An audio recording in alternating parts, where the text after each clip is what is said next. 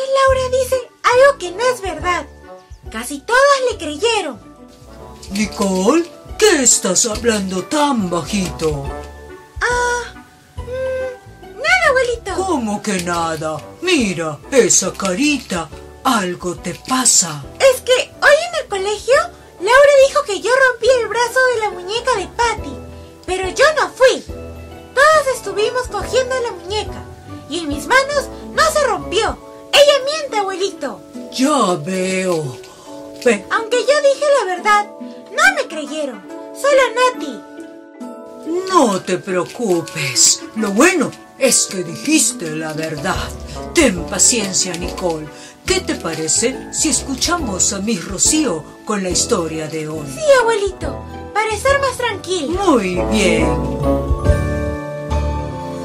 Hola, hola niños. ¿Alguna vez les ha pasado algo parecido que contó Nicole? ¿Sí?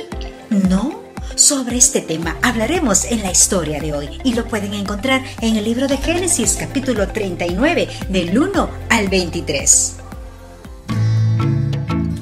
José y la esposa de Potifar. José era un joven hebreo que fue vendido por sus hermanos a unos comerciantes que viajaban a Egipto. Cuando ellos llegaron, el oficial del faraón de Egipto, llamado Potifar, vio a José y lo compró como esclavo para trabajar en su casa. A José le daban distintos trabajos y con mucho esfuerzo todo lo hacía muy bien porque Dios estaba con él y esto le trajo éxito a su amo ganándose su confianza. Además Potifar vio que Dios ayudaba a José en todas sus tareas. Por eso Dios prosperó a José, Potifar le dio un nuevo cargo.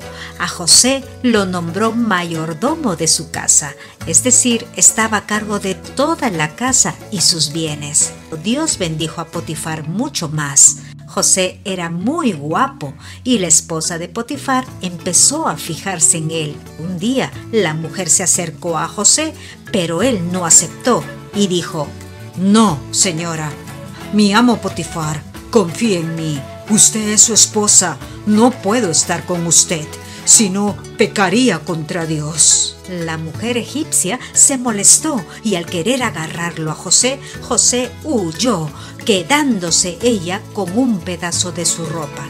Entonces gritó, Sirvientes, sirvientes, ayúdenme.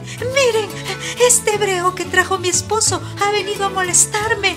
Quiso estar conmigo y al gritar se fue corriendo y hasta su ropa dejó. Miren, miren. Cuando Potifar llegó, se enteró y se enojó y envió a José injustamente a la cárcel.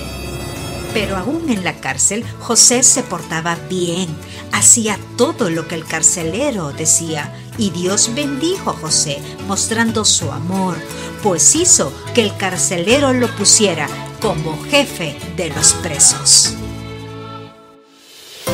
¿Qué aprendemos? José, a pesar de estar solo, sin familia, en un país desconocido, con otro idioma, demostró ser una buena persona. Como sirviente se esforzaba, haciendo su trabajo súper bien. Por eso Potifar le tuvo confianza y lo nombró mayordomo de su casa.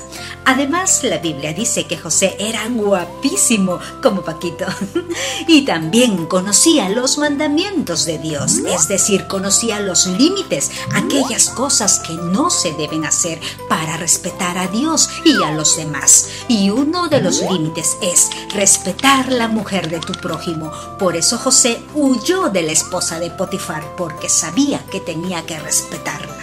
Cuando la mujer le calumnió a José, Potifar no lo mató, solo lo metió a la cárcel porque Dios lo ayudó. ¿Qué es calumniar? Es cuando te acusan de algo que hiciste o dijiste, pero no es verdad, es falso. Un ejemplo, aquí vemos la mano de Fabio que acusa a Cristina de haber escondido la cartuchera de su compañero. Miss, Cristina escondió la cartuchera, pero ella no lo hizo algo así como pasó con José. Por eso, la calumnia es un pecado. En Levítico dice, no andéis calumniando. Ahora, ¿y si alguien te calumnia?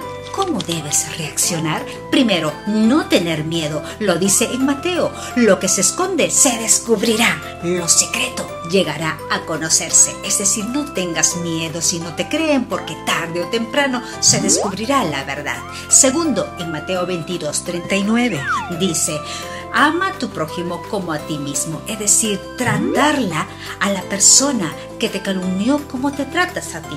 No explotes, no digas palabrotas, no le pegues, no le mires mal, perdónalo. Respira profundamente y di lo que realmente pasó. Seguramente, probablemente, José reaccionó de esta manera. Por eso Dios lo bendijo aún estando en la cárcel. Si algún día estás tentado o tienes deseo de calumniar a una persona, recuerda decir la verdad y pedir perdón.